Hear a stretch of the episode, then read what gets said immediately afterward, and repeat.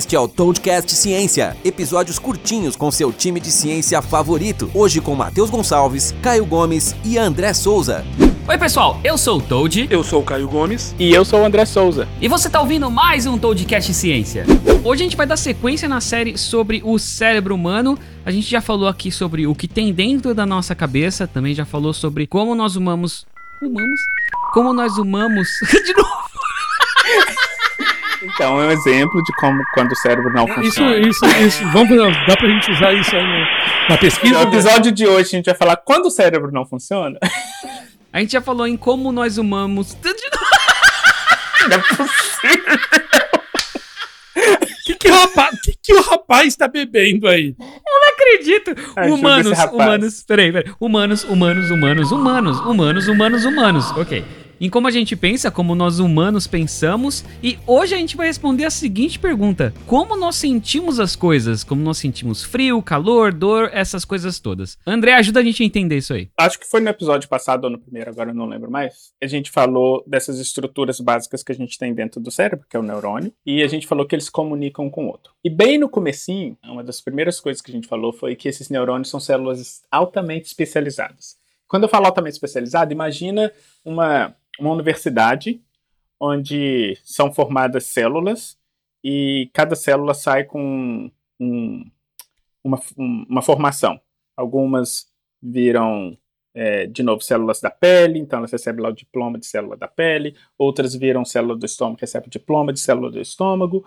E o neurônio recebe esse diploma de você agora é neurônio. E não só isso. Ele é um neurônio especialista numa coisa específica. Então, por exemplo, um neurônio A, ele vai ser especialista em reconhecer pressão. Então, por exemplo, ele só vai ser ativado, ele só vai acordar quando ele sentir pressão. Um outro só vai, vai ser um, um- um neurônio químico, por exemplo. Ele só vai acordar quando ele, ele tiver uma resposta, um, tiver contato com alguma coisa química. Outros só vão se acordar quando ele tiver contato com alguma coisa elétrica e assim por diante. E por que, que isso é importante? Por que, que essa especialização é importante? Porque são, são esses neurônios especializados em certos, certas características físicas que vão fazer com que a gente sinta calor, que a gente sinta dor, que a gente sinta frio. Então, por exemplo, é, vou dar o exemplo da dor. Se eu encosto só o dedo na, na palma da minha mão, eu não vou sentir dor. Por quê? Porque tem um neurônio específico lá, que é o neurônio especialista em toque. Esse neurônio acordou e mandou informação lá para o cérebro falando assim: opa, tem alguma coisa encostando aqui. Se eu pego a ponta de uma agulha e só encosto na, na palma da minha mão, esse mesmo neurônio vai acordar e vai mandar informação lá para o cérebro falar assim: olha, tem alguma coisa encostando aqui. Se eu começo a apertar essa agulha, eu vou apertar até certo ponto, vai chegar uma hora que essa pressão vai ser tão grande que vai acordar um outro neurônio que vai mandar informação lá para o cérebro e falar dor, dor, dor, dor, dor. E a gente vai tirar a agulha logo. Então, é, é por, é simplesmente por, por causa dessa especialidade que a gente tem de uma célula que sente pressão, uma outra célula que sente é, uma pressão mais forte, que a gente vai sentir dor ou toque, por exemplo. E, e essas células que você está falando, elas, elas residem na, na pele, né? Aquilo que você está falando. Como se tivesse vários sensores na pele, é isso? Isso. É porque, e, e, é, eu acho que uma coisa que a gente, porque como a gente começou falando de cérebro humano, a gente concentrou nesses neurônios que ficam lá no cérebro. Mas o cérebro nada mais é do que parte disso que a gente chama de sistema nervoso. E o sistema nervoso, você tem um sistema nervoso central, que é o cérebro e a sua coluna espinhal, e a gente tem o que a gente chama de sistema nervoso periférico, que são neurônios que saem do, do sistema nervoso central e vai para a periferia do nosso corpo, para poder receber sensações e mandar de volta para o cérebro. Então são esses neurônios que estão lá na periferia. É, vamos dizer, é, o- é o neurônio do povo. Ele está lá, ele que está em contato com, com o mundo. Então a gente tem neurônio sensorial nas mãos, no braço, nas pernas, no dente. Quando você sente dor de dente, por exemplo, é isso.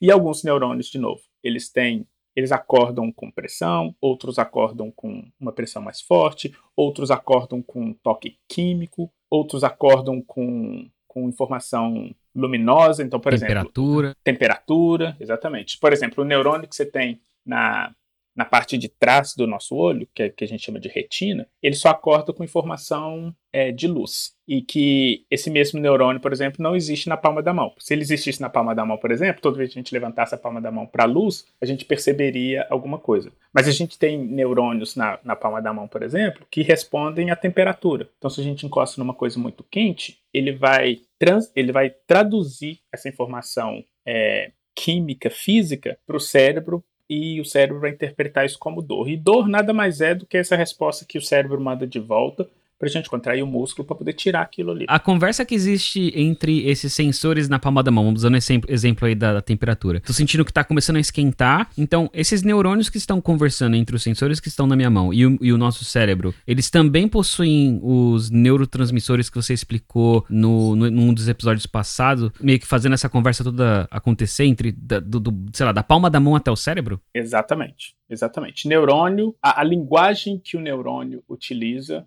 é a linguagem do neurotransmissor. Ele só comunica com outro neurônio a partir de neurotransmissores. Se a gente olhar bem especificamente, existem neurônios que se comunicam de outras formas, é, a partir de só de, de impulso elétrico direto. Então você tem íons que saem de um e passa direto para o outro. Mas na grande maioria, quando esses íons, porque na verdade é um, é um negócio muito bonito. Se você for olhar assim a, a estrutura do neurônio em si, esse impulso elétrico, ele sai do corpo celular e vai nessa perninha do neurônio até no finalzinho dessa perninha. Quando chega no finalzinho dessa perninha, o finalzinho dela vai ficar com uma carga elétrica X, aí essa carga elétrica X que vai mandar um portal abrir, esse portal abre, aí sai um tanto de neurotransmissor. É, e, então alguns neurônios se comunicam diretamente com essa parte elétrica, outros não. Só abre um portal, sai um tanto de neurotransmissor para comunicar com o outro. Mas isso que você falou é verdade. A comunicação do neurotransmissor, ela não se dá só no cérebro, ela se dá no sistema nervoso como um todo.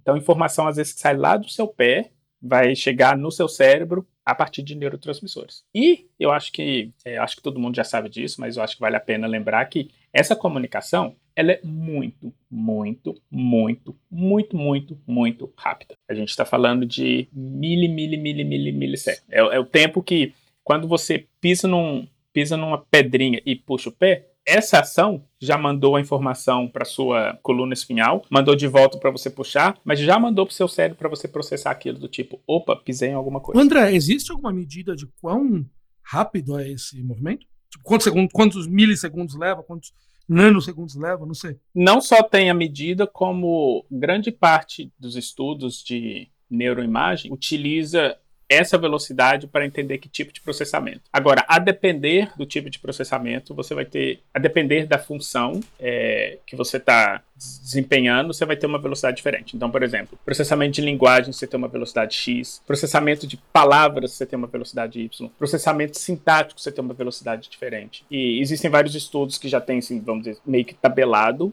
essas velocidades, e a partir do momento que a gente vê uma informação viajando numa certa velocidade, a gente tem uma noção de que ela está processando linguagem, ou está processando palavra, ou está processando alguma outra coisa. E uma outra coisa que influencia essa velocidade também é aquilo que eu falei, eu acho que no primeiro programa, um negocinho que a gente chama de baía de mielina. É, e eu acho que isso até entra direto na área do Caio, que é, é bem física mesmo. Então, você, a, o, o impulso elétrico ele vai correr nessa perninha do neurônio. Só que se ele se ele for na extensão inteira dessa perninha, ele vai demorar muito, ou ele vai morrer no meio do caminho, porque ele não é forte o suficiente para chegar até no final dessa perninha. Então, qual que foi a, a engenharia que o cérebro pensou disso? Ele falou assim: eu vou enrolar essa perninha numa capinha de gordura para poder isolar e vou deixar só uns pedacinhos de fora. Então, o impulso elétrico ele pula nesses pedacinhos para poder chegar no final. Então, imagina um neurônio sem baía de mielina e um neurônio, um, um uma perninha sem essa, essa capinha de gordura. O que, que vai acontecer? É, o, o, o, impulso vai sair lá do comecinho. Suponhamos que essa perninha tem lá um metro. Aí ele vai andar um centímetro, dois, três, quatro, cinco. Na hora que ele chegar no décimo centímetro, ele já vai morrer, porque não vai ter força. O que, que a baía de melina faz? Ela vai tampar 10 centímetros, depois vai tampar mais 10, depois vai tampar mais 10, depois vai tampar mais 10. Ou seja, o impulso elétrico, ao invés dele ir de 1 em 1 centímetro, ele vai de 10 em 10. Ele chega no final mais rápido, e não corre risco de morrer no meio do caminho. Então, quanto mais baía de mielina geralmente a gente tem, mais rápido é o processamento é, cognitivo, ou mais rápido é a comunicação entre um neurônio e outro. Sabe o que é mais bizarro? Isso você acabou de descrever, é utilizado também como uma técnica de transmissão de informações em redes, uh, redes normais, pode se aplicar até a replicadores físicos e tal, replicadores físicos e tal, mas também em redes neurais de, de computacionais que você, uh, em dado momento, a informação ela parou de ser transmitida, você uh, cria esse um recurso semelhante, né, do ponto de vista computacional, para tentar fazer com que esses sinais continuem sendo transmitidos e muito provavelmente esses, essas técnicas elas foram inspiradas no, no, cérebro humano, né, cara? É, é isso que eu ia falar. Ela, é, grande parte dos processos de redes neurais que a gente tem redes neurais artificiais que a gente tem, elas são baseadas em, na maneira como as redes neurais naturais é, se comunicam. O Caio, você, o, o, André chegou a comentar que a parte elétrica da comunicação entre os neurônios é, parecia muito com a parte de física e química. Você quer colocar alguma coisa aí? Não? Show, talvez. Eu ia perguntar isso. O que, que você quis dizer com isso, André? Tem uma pilha. Uma pilha não é uma, uma troca de corrente. Uhum. Quando você, de, de, um polo, você tem cargas polarizadas e quando você liga um, um polo no outro, aí você tem uma corrente que passa Sim. ali. É isso que é isso que acontece no neurônio. O neurônio, no, os nossos neurônios são pilhas. Ele é carregado negativamente por dentro e tem uma carga positiva maior por fora. Quando um neurônio vai comunicar com outro, ele abre uma portinha, essas cargas vão, vão se atrair e isso é o que a gente chama de action potential que é o que vai mandar uma informação de um neurônio para outro. É um impulso elétrico. É, eu tô tentando. Você abriu uma, uma, área da minha mente que eu tô tentando lembrar. Eu lembro quando eu tava na graduação, a gente teve que resolver as equações diferenciais que controlam esse modelo. Só que eu não lembro o nome dela. É, e, e, assim, sei lá, máquina de ressonância magnética só funciona por causa disso. A gente só consegue, a gente só consegue fazer neuroimagem porque é impulso elétrico. Não, isso quer dizer tomografia, né? É, tomo, tomografia, tomografia, isso. É, só, a gente só consegue fazer por causa disso, porque se não fosse esses impulsos elétricos, a gente, sei lá, ia ter que achar uma outra forma de, de ver atividade cerebral. Mas é isso, eu, eu, eu gosto de fazer a analogia do tipo, um neurônio é uma grande pilha e que de vez em quando, quando um neurônio vai comunicar com outro, a gente está simplesmente é, mudando a polaridade do neurônio. Que legal, cara, que legal. É, bom, a gente respondeu aí como nós sentimos as coisas, como o nosso cérebro consegue receber informação sobre se a gente está sentindo frio, se está sentindo calor, se a gente está sentindo dor. E para continuar essa série sobre o cérebro humano, na próxima semana a gente vai responder a seguinte pergunta: Como o cérebro se conserta após um dano, né? Então, se você quiser saber a resposta dessa pergunta, a gente se encontra no próximo episódio.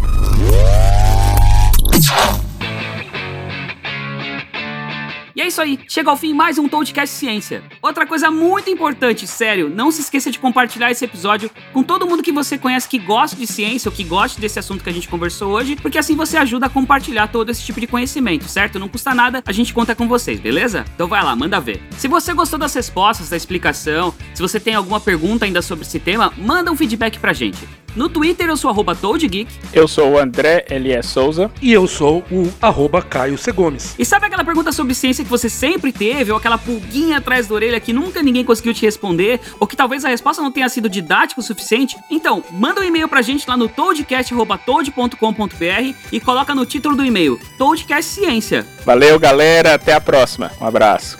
E falou! A gente se fala no próximo episódio. Abraço.